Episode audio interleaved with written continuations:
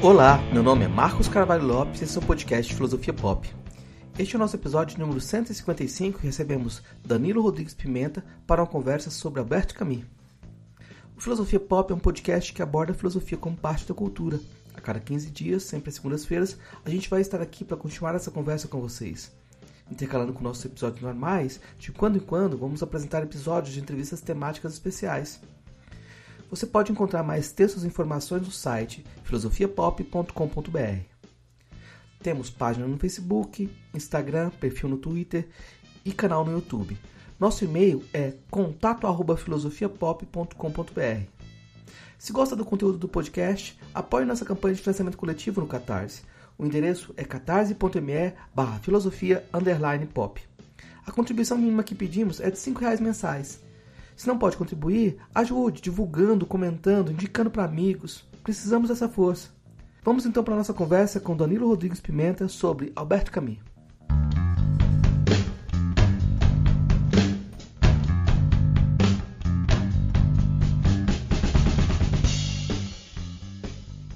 Hoje a gente conversa com direto de Foz do Iguaçu, com Danilo Rodrigues Pimenta, e nossa conversa hoje vai, sobre, vai ser sobre Alberto Camus. Né? Eu vou, de início, pedir para o Danilo se apresentar. Como você se apresenta para os nossos ouvintes, Danilo? Bem, eu sou, sou o Danilo, Danilo Rodrigues Pimenta. Conheci o Marcos há, há bastante tempo na UFG, né, Marcos? Fiz graduação em filosofia, mestrado em filosofia, um doutorado em educação, na área de filosofia da educação, e me interesso sobre existência humana, sobre sobre existência, sobre filosofia, sobre ensino de filosofia, sobre o existir filosófico, sobre esse tormento que é a existência humana. Esse sou mais ou menos eu, um atormentado. Atormentado? É, tem, tem motivos, a gente tem vários motivos de tormento ultimamente. Mas eu, vamos falar então de outro atormentado. Vou te perguntar já de cara. É, nossa conversa vai girar em torno dessa pergunta, mas quem foi o Albert Camus? Bem, Camus, ele foi, primeiramente, uma pessoa que viveu a, a existência absurda, né? que viveu a contradição da existência.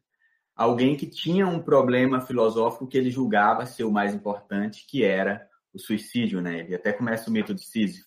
Só existe um problema filosófico realmente sério, o suicídio. Julgar se a vida vale a pena ser vivida é responder à questão fundamental da filosofia. Então, esse é o Albert Camus, alguém que foi, como ele mesmo diz, pensar é começar a ser atormentado. Então, ele é um filósofo que foi atormentado por esse problema, o problema da existência humana, sobre a existência absurda e se vale a pena viver essa existência absurda. Nessa dimensão é, absurda do, do Camus, é, eu acho que, que, vale a pena também é, já colocar a questão da, da, da, da multiplicidade das formas de escrita que ele uh, utilizou para re representar esse absurdo. Né? Quando a gente fala do Alberto Camus uh, enquanto filósofo, para algumas pessoas parece até ser menos importante ou menos relevante do que o Alberto Camus enquanto escritor, quanto literato. Mas parece que as duas figuras estão embrincadas, não tem como muito separar uma coisa da outra. É como se fossem projetos em comum. É isso, Danilo? É, na verdade, a... não tem como separar porque não tem realmente separação, né? Então ele vai dizer não existe sobre a diferença entre arte e filosofia, entre literatura e filosofia. Né? Ele vai dizer não existe essa é, diferença entre essas áreas que é, está relacionada com a existência humana, com o amar. Então não tem como separar o, o filósofo do literato. Né? Ele mesmo vai dizer é, a filosofia é ele faz uma filosofia posta em imagens. Né? Outros filósofos vai falar que o cinema pensa, o teatro pensa. O Camus vai falar o é, a filosofia, a minha filosofia é feita em imagens, né? Então, se você quer ser filósofo, escreva romances. E a maneira que ele escreve filosofia é uma maneira também muito gostosa. Ele era, ele escrevia muito bem, também foi jornalista, diretor de teatro. Então ele escrevia muito bem. Ele não escrevia nesse erudi, né, nessa com essa carga erudita. Até porque para um filósofo que está convicto da falta de sentido da vida, não faz sentido você escrever um livro erudito.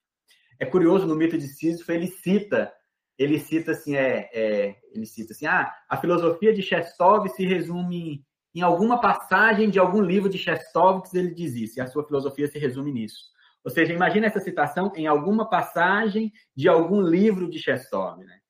Ou seja, a preocupação dele é com o sentido da vida, e quem está convicto da falta de sentido da vida não perde tempo escrevendo livros eruditos, né? Ao contrário da nossa academia, né? A nossa academia parece que tem já tem todos os caminhos, já tem tudo resolvido, então não existe tormento, né? Existe, não existe essa tormenta. Existe um caminho muito límpido a caminhar, por mais árduo que seja, existe um caminho seguro, que é a erudição. É, isso é uma coisa muito interessante mesmo, porque eu fiquei lembrando aqui da, das brigas, da briga entre, entre o Sartre e o Camus, e o Sartre vai avacalhar a formação filosófica do Camus, tipo, formação periférica. Você, o seu Hegel é muito fraco, você não tem seus, seus vai, aponta justamente para isso, né? Para você não ter as suas, suas, suas leituras não são as não são de acordo com o nosso padrão de qualidade aqui francês. Mas isso é um ponto que eu queria chamar a atenção uh, para você comentar um pouco também sobre a posição estranha da Alberto Camus uh, como alguém que era argelino, né? Alguém que não pensava a partir da metrópole inicialmente. Pensava na língua francesa, mas tem uma, uma ambiguidade, tem um absurdo aí também, né? Sim, ele não. Ele foi realmente acusado né, pelo Sartre, pela equipe lá da revista Tempos Modernos, de que a leitura dele de Marx e Hegel era uma leitura de segunda mão e que a sua filosofia era uma, uma filosofia fracassada. E o Camus realmente ele era um, um argelino, né? Então o Camus ele ele não era um, um, francês, apesar que depois o Sartre acusou ele, né? Você não é um, não é, não nasceu burguês, mas hoje você é tão burguês quanto eu, né? Mas o Camus está muito forte é, essa questão, esse desde argelino, né? A primeira, o primeiro momento dele no que o pensamento dele vai se dividir em três momentos, né? O lirismo, o absurdo e a revolta. Então, no, no, no lirismo, ele vai procurar descrever essa harmonia que há entre o homem e o mundo. Então, essa harmonia existe entre, entre os elementos da natureza, é a harmonia entre o sol e o mar, até o próprio nome Mersol, né? Sol e mar. Então, a harmonia entre o, o, os elementos da natureza, a harmonia entre o homem e a natureza e a harmonia entre os amantes, né? O coroamento. Então, existe esse momento harmônico e isso ele vai colocar como sol o, o sol da sua região. Depois vai ter esse, esse momento que, que essa harmonia é quebrada, né? e depois a revolta como uma, como um, uma atitude coerente perante o absurdo. Né? Mas o caminho é muito forte, esse desde, né? de onde ele sai. Então é muito forte isso. O, o, absurdo é o ponto de partida, mas existe esse momento. Se é um, o absurdo é uma separação, é um divórcio, é uma fratura, então existe um momento em que houve essa harmonia. Né? Então, no primeiro momento, a gente pode até falar que há uma tensão, mas não propriamente o absurdo, no sentido que o Camus vai descrever. Eu acho que essa questão do, do, do partir lá do, do Mediterrâneo, do, da região do sol quente, né, uhum. é, é, muito marcante. E eu acho que chama atenção você falar do desde, porque parece que a tese de, de, a tese de mestrado, se eu não me engano, que é o trabalho dele sobre Plotino, Santo Agostinho, é Santo Agostinho, que ele procurou é. autores que viviam na região onde ele morava, na região da Argélia. É isso mesmo? Uh, e essa tentativa de resgatar um pensamento a partir de um lugar é muito curioso, né? Não, é, é bastante curioso, né? Isso, isso é muito forte, né? Ele, ele vai falar, ele vai, ele vai dizer numa entrevista, não lembro a quem, Estou como igual o caminho, mas é porque eu realmente eu não lembro mesmo, né? Ele vai dizer numa, numa, numa entrevista, acho que está no, nos cadernos, ele vai dizer que eu não sou filósofo, só sei escrever sobre o que vivi, né? Então ele, ele, ele descreve a sua própria existência, né? A filosofia dele é se colocar, é, é colocar nudez do homem ali perante a perante a existência, né? Ele, ele fala dele, né? Ele fala sobre sobre a sua região, Inclusive, por exemplo, o... você vê o tanto que é forte, né? Ele, ele fala realmente sobre o que ele vive. O, o assassinato do árabe, né? Existe uma leitura, né? O assassinato do árabe lá no, no estrangeiro, né? Então, ele, o Merceau assassina um árabe com a desculpa do, do sol que reflete no, no seu olho. E tem a leitura de um professor é, de, Pernam de da Paraíba, ele coloca que esse árabe que ele mata é um árabe que violou a mãe dele, né? Então tem esse esse árabe, né? Ele, ele coloca isso, tem uma leitura bem interessante, né? Então esse esse árabe que ele assassina é supostamente na leitura desse professor um o, o, violador da mãe dele, né? Então é muito forte isso. Ele fala do que ele vive, ele fala do que ele vive intensamente, né? Então quando ele inicia o mito de Sísifo, é, que o mundo, que o existe um problema filosófico realmente sério e que ele até, até cita depois outros problemas, né? Se o mundo tem nove dimensões, se o espírito tem doze categorias, isso vem depois. Primeiro é preciso responder a questão fundamental da filosofia, porque é o que corrói ele realmente. É o que corrói, é o que ele viveu, né? E continuou, e viveu durante a vida toda dele essa, essa angústia. Então, então eu vou te perguntar, fazer a pergunta já é para a gente entrar nessa, né, dentro do jogo do absurdo. Por que não se matar? Por que não se suicidar? Como é que o, Camus lida com essa questão? Bem, eu acho que motivos para o suicídio é o que o Camus mais tem. Então, é, é curioso, né? Porque ele vai argumentando que a estrutura da vida é dolorosa, que a existência humana, vamos falar um português claro, né? A existência, a, a vida humana é uma merda porque a estrutura da vida humana é uma merda. O mito de Sísifo descreve isso. E no final do mito de Sísifo, ele fala: é, é, é importante imaginar Sísifo feliz, né? Então ele faz a escolha pela vida. Agora a questão é: por que, que ele faz a escolha pela vida? Porque para ele, o que é verdadeiro deve ser mantido. Então, o absurdo é a primeira constatação, é a primeira verdade existencial. Então, se o absurdo, o absurdo é a primeira verdade existencial e o que é verdadeiro deve ser mantido.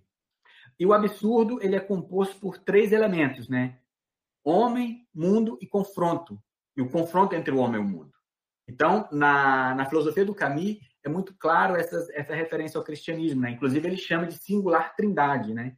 Homem, mundo e o confronto. Então, você não pode eliminar o absurdo eliminando o homem. Se você elimina o homem, você elimina a trindade. Aí a gente pode pensar o primeiro texto dele lá, né? Sobre, sobre o cristianismo e Agostinho, então, para o caminho é uma escolha. O que é verdadeiro deve ser mantido, mas e o suicídio elimina esse confronto. Então, você pode eliminar o, o, o homem. Se você eliminar o homem, a sua própria existência, você elimina um dos termos da trindade, elimina o confronto. Mas eu também posso eliminar por meio não do suicídio físico, mas do suicídio filosófico, que é um salto a uma realidade superior, a outra instância. Então eu elimino não o homem, mas elimino o confronto. Coloco Deus na história. Porque aí, se eu coloco Deus na história, tudo está resolvido. Aí a vida tem sentido, a vida vale a pena ser vivida e vamos é, ser felizes nessa lógica, né? Mas aí você elimina também o confronto. Então, é, ele faz também essa diferença né, do, do suicídio físico e do suicídio filosófico. Ambos eliminam a trindade, né? Um dos termos da trindade. Então, para ele, é uma escolha. É uma escolha manter a vida. Por mais dolorosa que seja, né? E, e, a única possibilidade dessa escolha ser feita autenticamente é aceitando o absurdo, né? É, exatamente. É aceitando o absurdo, e aí é onde vai entrar a questão da revolta, né? Porque você vai aceitar o absurdo, vai aceitar sua condição humana, mas você também é, tem também uma, uma revolta contra essa condição ontológica. Há uma revolta da, dessa condição. Então, assim, é, existe a revolta em relação ao absurdo também, não é só um, uma, uma, pura aceitação. Então, existe uma, uma indignação da condição de homem, né? que o Camus vai chamar de pecado sem Deus, né? O absurdo é também uma espécie de pecado sem Deus. A obra do Camus está cheia desses termos, né? Singular trindade, pecado sem Deus. O, é, essa passagem do absurdo para a revolta, ela já merece um comentário mais amplo. Porque a gente pode colocar dentro do, da fase do absurdo uh, o mito de Sísifo, o estrangeiro, mais uma série de outros, outras obras. É, e aí você vai passar para a revolta a partir da Segunda Guerra Mundial. Uma das críticas que faziam ao, ao Camus é que o absurdo levava à paralisia. Né? Uhum. E enquanto o Sartre falava sempre do engajamento necessário. Né? Só que quando estoura a guerra, o Camus se engaja de uma forma, da forma que é possível para ele, porque ele era doente, então ele não podia para ele faz os, os, jornais e tal e tenta levar o Sartre. Quem estava paralisado era o Sartre de certa forma, né? Eu acho que aí tem uma relação muito forte entre os dois, mas é como se os, houvesse uma até uma troca de posição, né? O quem na prática é engajado é o Camus e o, o, o Sartre vai juntos, depois eles trocam de lugar. A partir da Segunda Guerra Mundial, você vai ter o, o, o Camus muito mais reticente em relação ao engajamento, de acordo com as opções que estão na mesa, e o Sartre engajado de forma absurda. Ele aceita, engajado de forma absurda porque ele aceita os termos que estão dados. Ele tem que escolher entre os termos que estão, estão dados, né? Tem uma é um, um termo que o Camus usa para o engajamento que eu acho bem interessante, né? Ele usa na, na questão da parte estética, que é o termo embarcamento, né? Ele usa, ele não usa engajado, né? Que ele vai, ele, ele com, com a crítica que ele faz à literatura engajada do Sartre, ele vai usar o termo embarcamento, que ele vai dizer que é como um, um serviço militar obrigatório, né? É algo mais forte do que o engajamento. O engajamento há uma escolha de você não se engajar naquilo. O serviço militar obrigatório não tem a escolha. Então, com relação à nossa condição humana, você não tem a escolha de não se revoltar de, perante a nossa condição humana, perante as atrocidades que estavam acontecendo na Segunda Guerra. Você não tem a escolha de se calar. Entende? Então, é, é um serviço militar obrigatório. Né? A consciência, ele vai dizer, tem um momento imprevisto que a consciência se desperta. Então, a gente tem uma vida mecânica, e um momento, em um momento qualquer, uma consciência, a consciência absurda se desperta. E essa consciência é definitiva. E essa consciência leva a esse embarcamento, a essa revolta contra a condição. E é definitivo, não tem volta. Não tem volta. Né? Então não há, não é uma, um, um, embarca, um, um engajamento que você se, tem o direito de escolher não ir. Não, é um embarcamento mais pesado, né? é um serviço militar obrigatório. Não tem como você não não se calar perante as atrocidades que estão acontecendo. E ele vai falar sobre isso também, sobre o papel do artista. Não tem como o artista se calar diante do, do que está ocorrendo.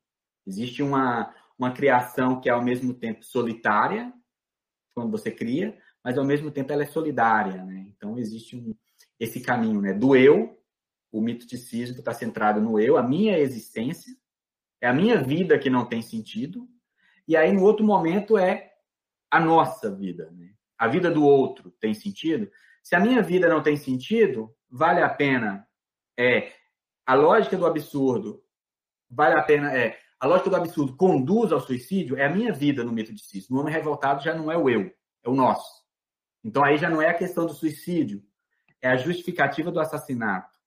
Entende? E aí, perante as atrocidades, o homem tem que se embarcar nessa, é, nessas situações aí. O homem, o artista, o jornalista que ele foi, o diretor de teatro.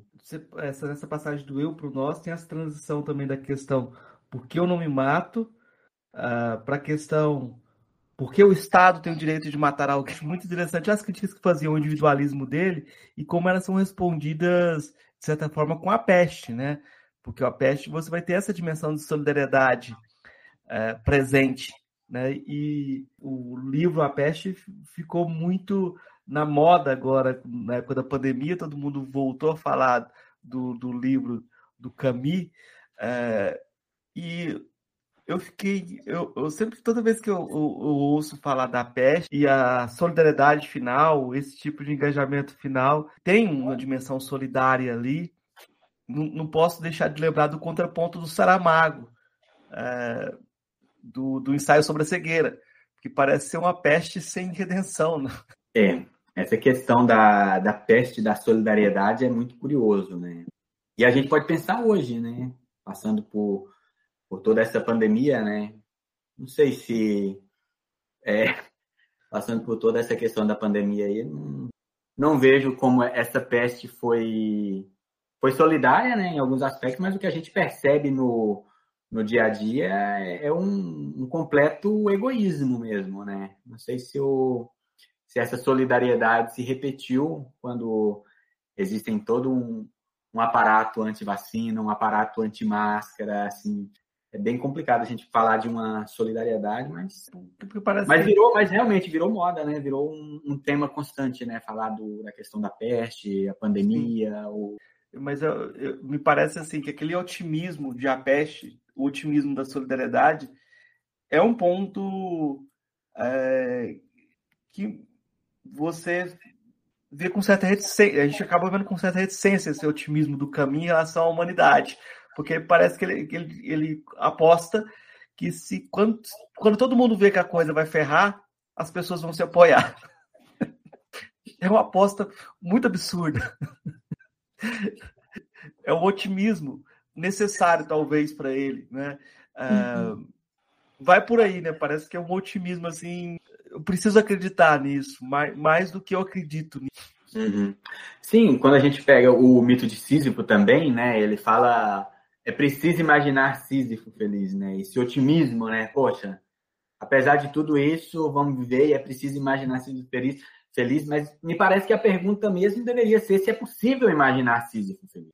Eu acho que, que a pergunta deveria ser outra, né? Porque ele fala, ele fala, ele mostra a vida inteira a condição humana, a condição humana, e no final ele conclui que é, é preciso imaginar. Eu acho que talvez se ele colocasse um é se é possível imaginar, porque, porque a, a felicidade também está em relação com a harmonia. A, a, felicidade é, é a harmonia, a harmonia que foi quebrada. E a revolta é essa busca de restabelecer essa harmonia que não, não, não é restabelecida. Então, assim, eu acho que ele é, ele é esperançoso, né? Ele é uma pessoa esperançosa. Né? Eu sou um pouco mais pessimista. É, eu acho que a esperança dele na dimensão pública, ela é otimista de um jeito que hoje parece não ter tantos adeptos. Eu estou pensando aqui no romance do Ian McKeown chamado Sábado, que, que ele descreve uma situação depois de um atentado terrorista, mas tem uma passagem que um jovem fala assim: é, quando eu penso no aquecimento global, nas questões grandes, nas questões políticas, tudo vai mal. Mas quando eu penso no final de semana com minha namorada, em esquiar na neve, não sei, tudo faz sentido. Então, o meu uhum. lema vai ser: vamos pensar pequeno. Ele reconhece o absurdo, mas o, a solução para ele é o mergulho alienado uh, na vida privada. E parece que essa é a solução mais comum, é a solução mais feliz. E é uma solução, talvez, de um Sísifo feliz, mas um Sísifo individualista, né? que é que, é, é que talvez seja o, o que é a regra geral, né? Uhum. É, me parece que a, a decepção, me parece que a decepção é coisa dos afirmativos, né? Se a estrutura da vida é, é absurda e você não tem esperança, você não tem por que se decepcionar. Então, a, a, a decepção é coisa dos afirmativos. Agora, não sei, eu acho que o, essa, é, é, toda essa esperança que tem no caminho, eu, não, eu fico mais com essa parte da descrição da absurdidade, essa questão, eu acho que é mais. Para mim faz mais sentido essa parte. Para mim faz mais sentido. Essa fratura que ele descreve, descreve muito bem. Você não vê um, uma quarta fase no caminho com a queda e o, o último homem, os trabalhos que ele deixou incompletos? Não parece que existe uma tentativa de construção de um outro, um outro caminho ali, não? Como é que você vê essa fase final do trabalho dele? Parece que tem algum, alguns, alguns estudiosos que falam que há, que há uma, iniciando um, um quarto ciclo, né? O lirismo, o absurdo, revolta e talvez a esperança, o amor seriam um, um quarto ciclo, que ele não chegou a concluir. Então, tem estudiosos que vão para essa área, para é, que defendem isso, né? Mas me parece que sim, me parece que tudo caminha dessa maneira também. É muito forte essa questão da esperança. Então, ele vai dizer que o no avesso direito, né, é, que é, ele fala que é a principal é, é, a obra de onde ele tira toda a sua fonte, né? Então, essa esse primeiro ciclo me dá a impressão também que, que ele pretende voltar, né? Apesar que aquela morte dele também foi bem, bem estranha, aquele acidente dele, né? Não, explica para o nosso ouvinte o que, que, que, aconteceu com o Camille, que talvez ele não...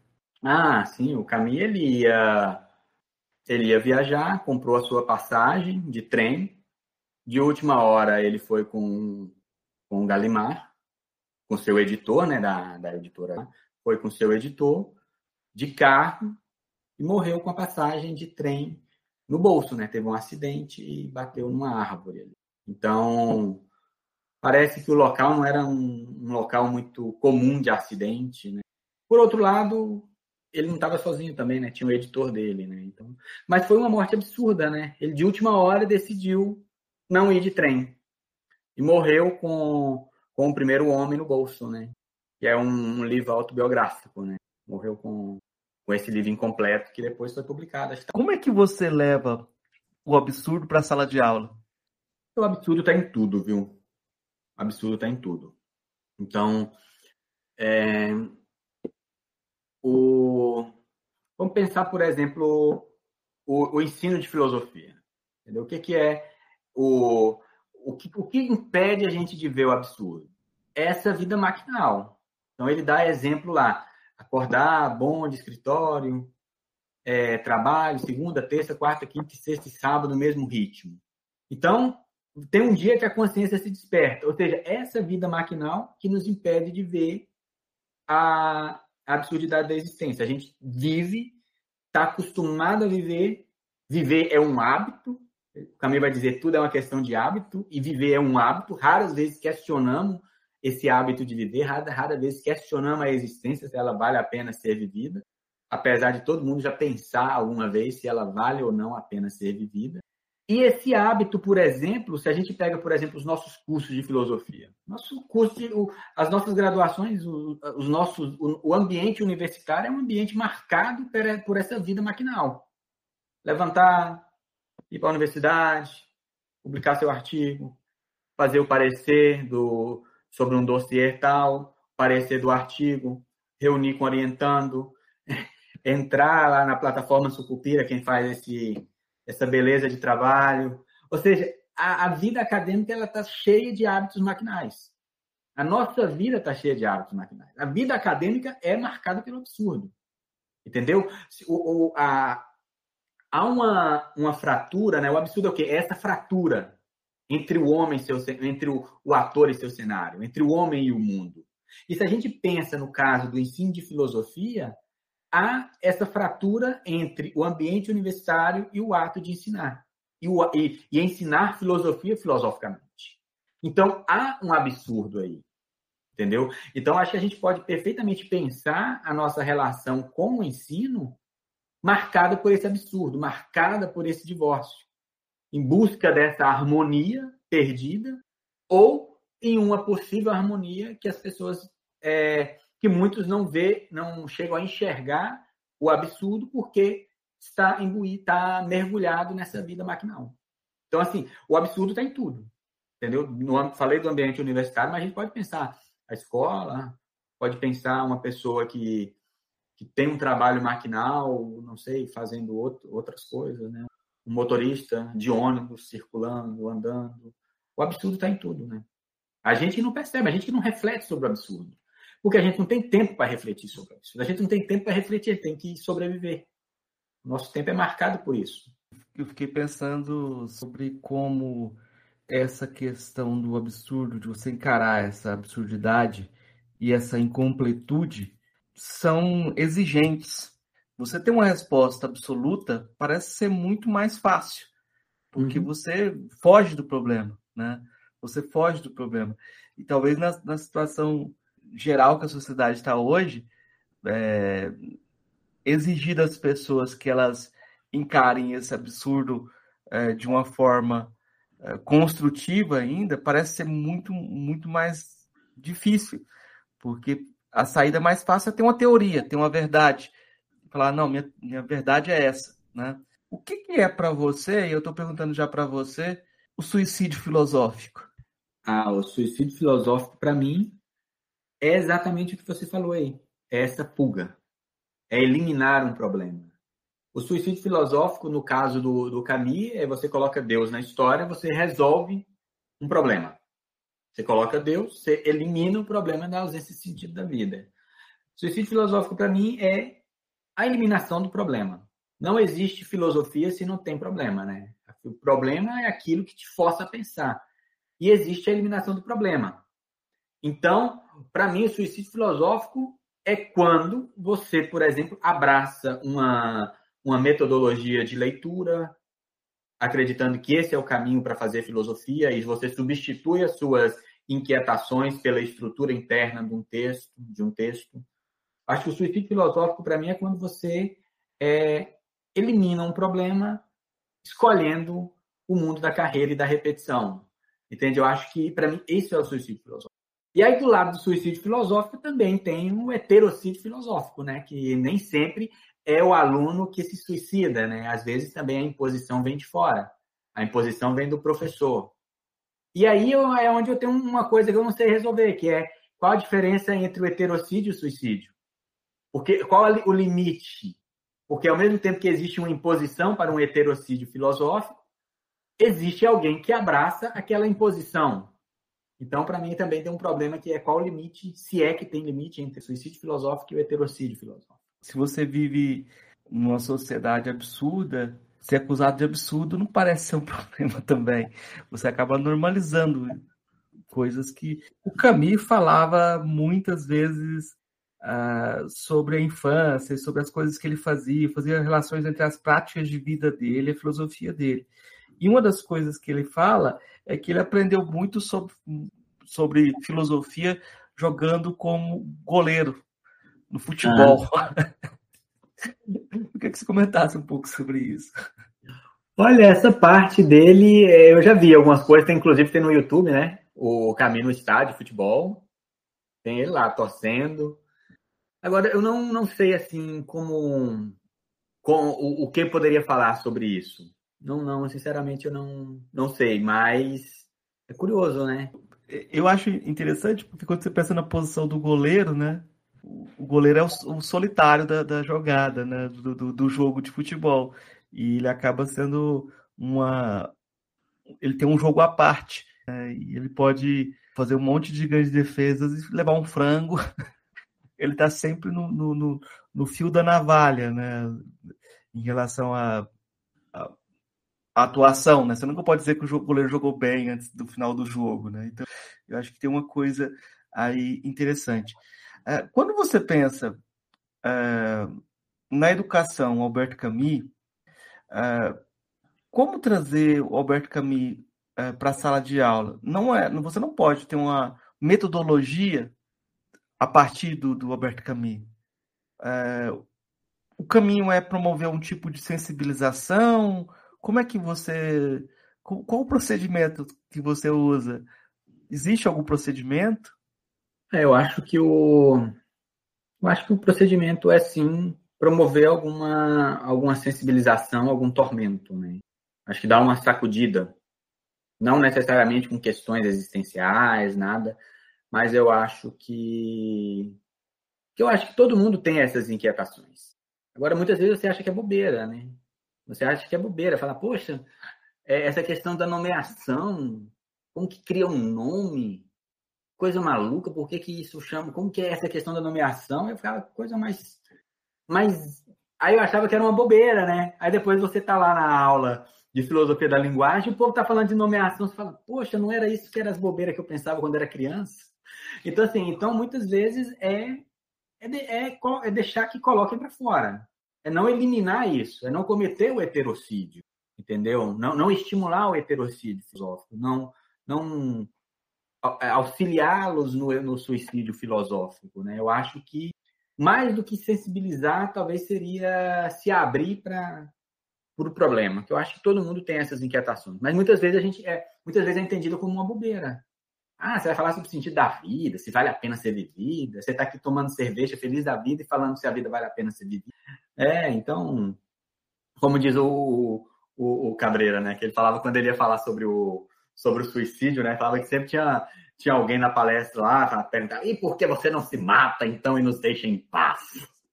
Entendeu? Então, às vezes, acho que a falta de sensibilidade do outro é, elimina. Eu acho que quando você trabalha com jovens, você tem que, que se abrir a isso e, e ver que tudo pode ter um trato filosófico. Você pode fazer um trato filosófico em tudo. Uma das, das coisas que eu acho mais interessante no Camus, é, nessa fase já da revolta, é como ele lida com o absurdo, não como algo que te paralisa, mas como algo que te mostra uma contradição e essa contradição gera a necessidade de gerar uma nova opção. Né? Por exemplo, sei lá, entre liberalismo e comunismo. Ele fala, não vou ficar nem com nem com os Estados Unidos, nem com a União Soviética. Eu vejo problema nos dois. Eu vou procurar um outro caminho. Né? Uh, é como se toda a situação contraditória, aquela coisa, você tem que escolher um lado. Ele se desvia disso, né? Ele se desvia de um modo criativo disso também. E nesse sentido, eu acho ele muito próximo do pragmatismo, né? Uh, como é que você vê? Faz sentido essa aproximação? É, eu, eu acho que sim, acho que o Camille ele tem uma filosofia, uma filosofia prática, né? Ele, ele, quando ele fala assim, eu só sei escrever sobre o que vivi, ao mesmo tempo é resolver problemas práticos, né? Resolver problemas práticos e ao mesmo tempo definitivos, né? A, a questão do suicídio é um problema é, é um problema prático, existencial, urgente e sem volta. A filosofia dele é uma filosofia sem volta, uma filosofia que, que exige esse engajamento, que exige essa questão prática, né? Ele, ele fala sobre o homem de carne e osso e quer resolver problemas concretos, né? Ele não fica na elaboração conceitual, na, na mera elaboração conceitual. Não que isso não tenha valor para ele, mas o que interessa mesmo é é o homem de carne e osso, é, são os problemas concretos e a vida prática. Algumas posições dele são controversas e merecem eh, ser lembradas. Por exemplo, a posição dele na luta pela independência, mais preocupado com a mãe dele do que com... Como é que você vê? Eh, eu queria que você descrevesse a posição dele e como é que você avalia essa posição dele. Foi uma derrapada dele? Uh, ou uh, é algo justificado? Ah, eu não, não, não li essa parte da, da questão da, da essa questão com a mãe dele, não. É que o, quando perguntavam para ele sobre a posição na, na guerra da Argélia, ele sempre falava de uma, defendia uma saída pacífica, né? Uhum. Ele sempre falava, não, eu prefiro que haja mais conversação. É que eu estou mais preocupado com a situação da minha mãe. Uhum. Eu acho que eu tenho, tenho que me preocupar com isso, né?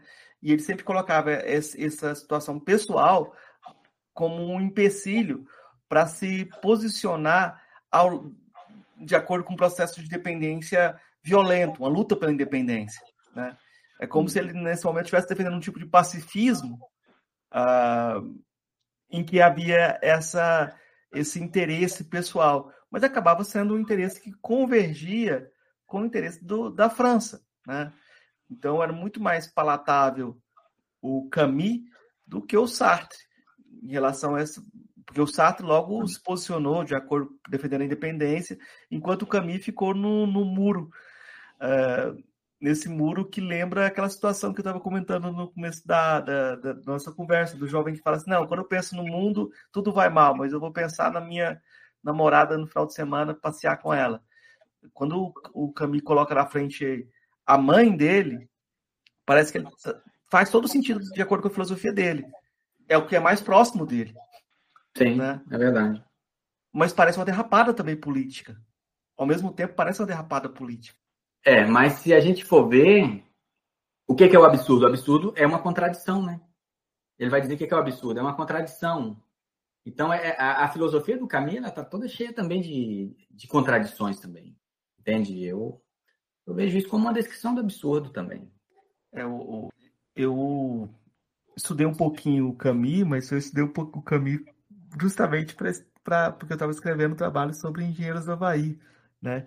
E cheguei a dar uma, uma, uma palestra, escrevi material, e uma frase dos engenheiros do Havaí que servem bem para a gente sintetizar algo do Camus, ou para se aproximar, é, como mote para os alunos, é uma, uma canção que ele diz algo assim: é, viver assim é um absurdo como outro qualquer, como tentar o suicídio ou amar uma mulher.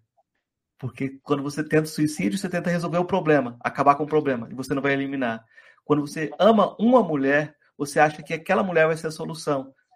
E aí você novamente está tentando fugir do absurdo.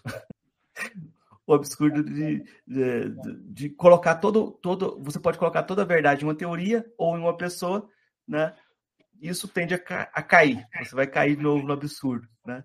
E os engenheiros, o tempo todo, é, reafirmavam o Brasil como lugar do absurdo e a necessidade de pensar localmente, porque ele, por isso eles tinham lá o primeiro álbum deles, chamavam Longe Demais das Capitais, porque eles queriam pensar a partir do Rio Grande do Sul. Né? Representações do Brasil como absurdo e o diálogo que isso tem com Alberto Camus. A gente não pode esquecer que o primeiro livro do Abdias Nascimento chamava O Negro Revoltado. Né? O Negro Revoltado. E o Abdias Nascimento foi Cicerone do Alberto Camus, quando o Alberto Camus esteve no Brasil. É, foi passear com o Alberto Camus. É, então, dá para tentar resgatar essa história e ver como é que era o diálogo entre eles. Danilo, eu vou partir para nossas três perguntinhas que eu faço para todos os convidados. São três perguntinhas singelas, simples, daquelas que não vão ter nenhum problema para você, porque a primeira pergunta você responde toda vez que você começa a dar aula de filosofia. A pergunta é: o que é filosofia? É, é uma pergunta singela, bem difícil de responder, né? Olha, eu acho que filosofia é, é você se escutar sua, é dar resposta às suas angústias, né? dar resposta a seus, a seus tormentos, a, ao, ao que te incomoda. Eu acho que filosofia é isso. É, das filósofas ou filósofos que você conheceu pessoalmente, qual foi o que mais lhe impressionou? Olha, eu acho que tem dois, né? Tem dois, eu acho que os filósofos que mais marcaram assim foram o, Gonçalo, né? foi nosso professor, Gonçalo Amigos Palácio, e o Julio Cabreira. Então, acho que o Gonçalo ele me mostrou assim, tipo, como como trabalhar com filosofia, o que não fazer, alguém que teve coragem de ir na contramão. O, o Cabreira também, o Cabreira foi é, é alguém que te você senta com ele, conversa e e sai com um monte de coisas pensando ali. Eu acho que é muito interessante. Eu acho que esses dois foram os que mais me marcaram. Assim. É, qual o seu filósofo ou filósofo favorito? Ultimamente eu estou lendo o Julio Cabreira. Não sei se é. seria favorito, assim, mas é alguém que ultimamente está me despertando muito interesse, né? Muito interesse. Então vou te perguntar o que está te interessando tanto na obra do professor Júlio Cabreira? O trato com a filosofia brasileira, né? Como olhar, como fazer uma, como tentar olhar, fazer uma filosofia desde o Brasil, como fazer uma filosofia não europeia. Eu acho que isso isso é o que, o que eu acho forte, né? Quando eu conheci o Cabreira, era o que mais me chamava a atenção era a análise que ele fazia da condição humana, a análise, a, as respostas que ele dava sobre a questão do suicídio. E hoje o que mais está me chamando a atenção nos textos do Cabreira é essa, essa busca por, uma, por um filosofar desde o Brasil e desde a América Latina. Eu acho que é o que falta no, no nosso meio, né? O que falta, eu acho que não é, não basta ter um, por exemplo, o último GT criado na PO foi é, sobre o pensamento brasileiro, né? Isso mostra a importância que a nossa pós-graduação dá para o pensamento brasileiro quantos programas de pós-graduação têm uma linha de pesquisa sobre o pensamento brasileiro? Tem pesquisadores, mas não tem linha de pesquisa. Pra, parece que no Brasil, para você fazer filosofia, você tem que você tem que sair da, dos departamentos de filosofia. Tem, o, o, tem uma frase do Ilan, um artigo, o Ilan Bessuzan, da UNB, ele coloca assim que a filosofia é importante demais para ficar na mão dos filósofos, né? E é isso, e muitas vezes para você fazer filosofia, você tem que ir para a educação, a literatura, a antropologia, a sociologia. Acho que fugi um pouco da sua pergunta. Não, eu acho que mostra qual a inquietação que te leva pro, uhum. pro Cabreira, mas é, é, essa inquietação ela é contínua porque a gente fica sempre na dúvida se o como chamar de filosofia brasileira vai ser a nova exegese do Tobias Barreto e vai ser só isso, sabe? Vai ser um resgate de um resgate de um resgate e vai ser a multiplicação de pressupostos que novamente a gente vai cair no, no absurdo. É, não dá para fazer recognição do pensamento brasileiro e criar grupos de estudos sobre Tobias Barreto e, e sobre Julio Cabreira e sobre outros. Essas pessoas não querem ser lidas assim. Você quer ser lido, entrar no mérito da questão, discutir, é, vê-lo como, como um pensamento vivo, né? uma coisa que te movimenta. Eu acho é. que é isso que tem que fazer, eu acho que é isso que tem que ser feito. Está sendo feito, né? Por algumas pessoas de maneira tímida, mas Aí você tem o mesmo paradoxo da, da filosofia africana, é, que quando você faz é, filosofia africana, ou você é, é filosófico demais para ser reconhecido como africano, ou você é africano demais para ser reconhecido como filosófico. Eu estou dizendo paradoxo porque, assim, às vezes a pessoa consegue um reconhecimento até no exterior como filósofo, mas os brasileiros falam assim, não, mas não é filósofo. Não, não é filósofo. Para os nossos padrões aqui, não é. Como né? Flusser, né? É, como Flusser, mas a gente pode falar do, do, do, do, do próprio Paulo Freire, Marcelo Dascal.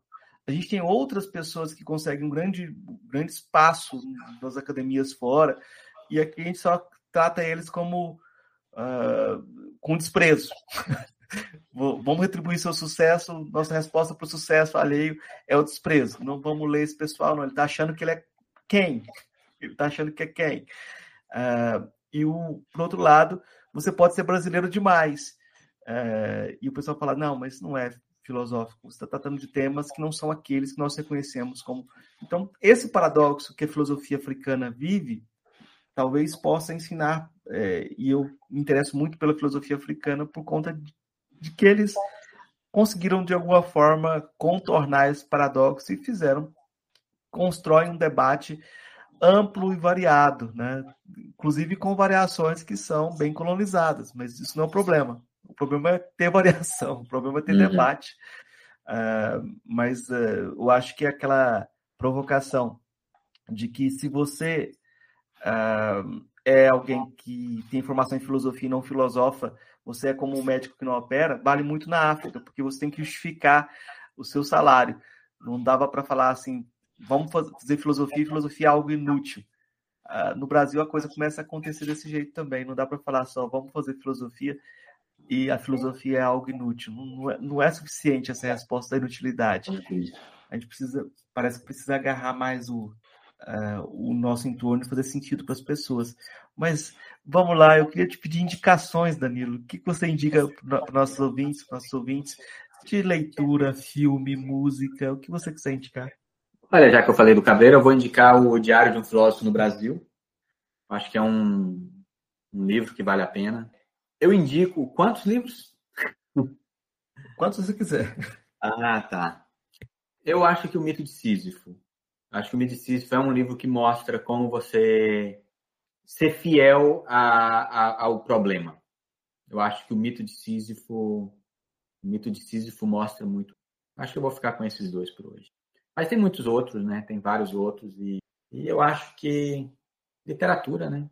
Acho que procurar ver filosofia né, em outros meios. Acho que muitas vezes é a filosofia está entre nós, mas os olhos que nós a maneira que nós olhamos não permite visualizá-la. Né?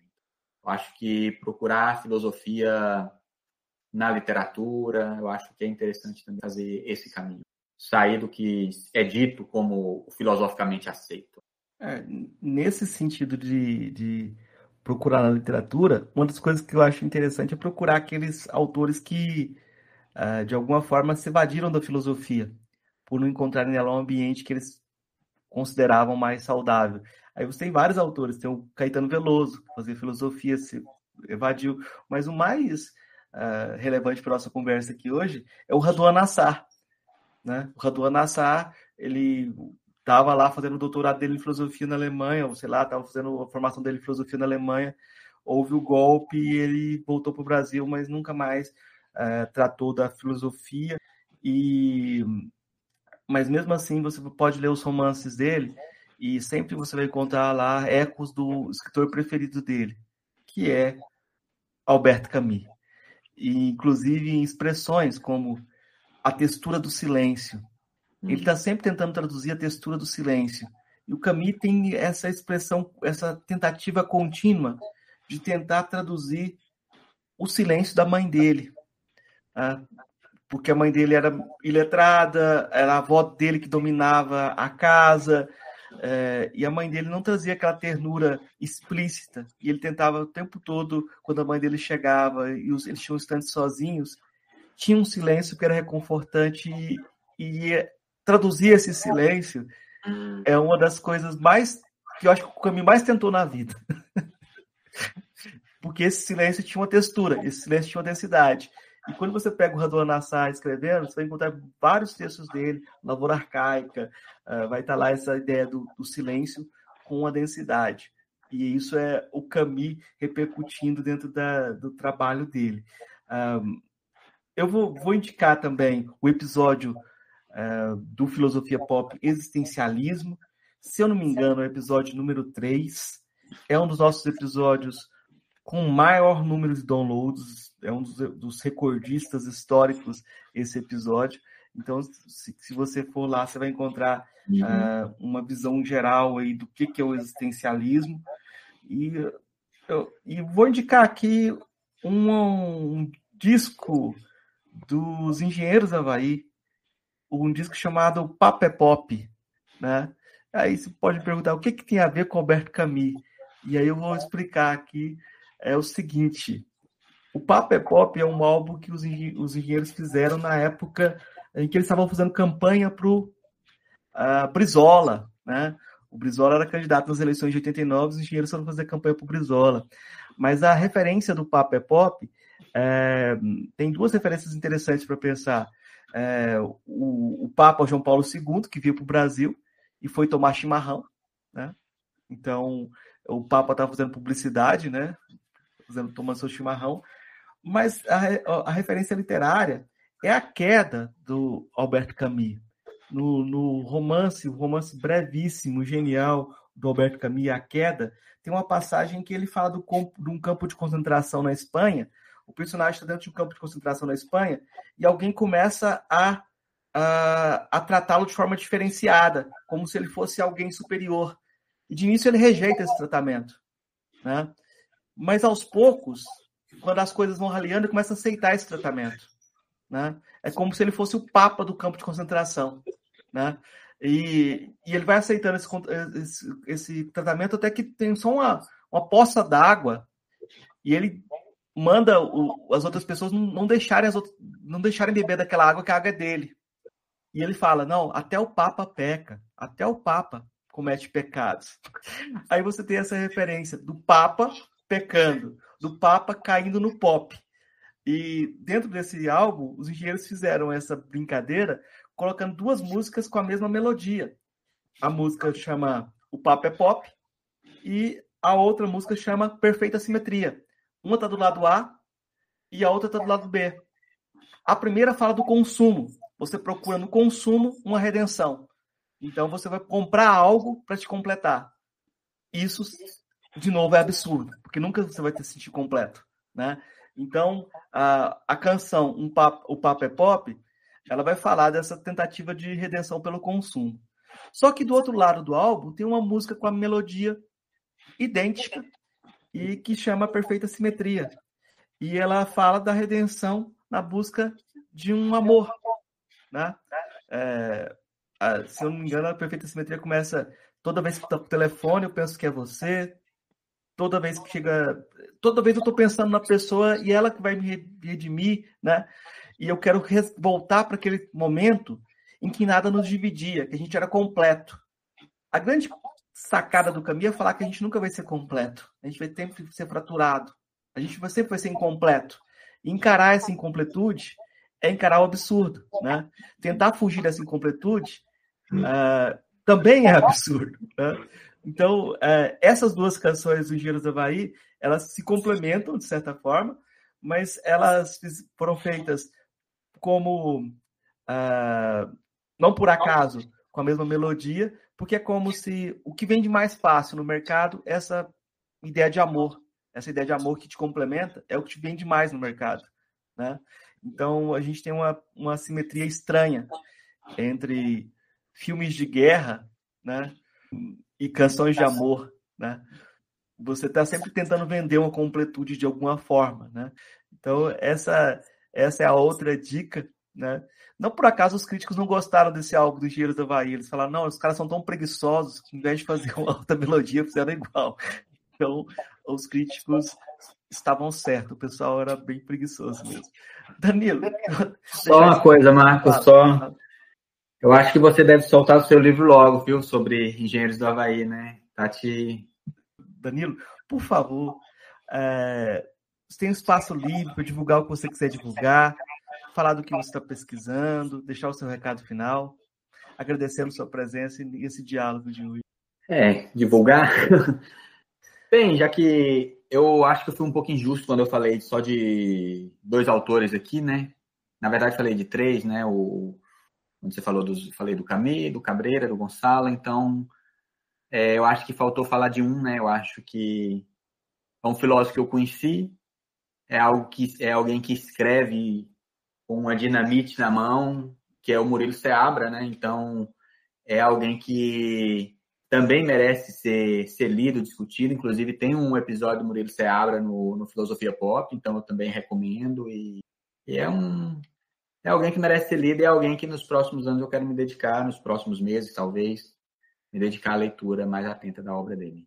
Ele está agora com dois livros recentes, né? E que são livros que com certeza merecem ser lidos e, e discutidos de maneira séria. É isso, Danilo. Muito obrigado, então, pela. Valeu. Eu que agradeço. Ei, gostou do nosso episódio? Apoie a gente lá no Catarse, é só 5 reais por mês, o preço de um cafezinho. Ajuda a gente a continuar divulgando a filosofia no Brasil. catarse.me barra filosofia underline pop.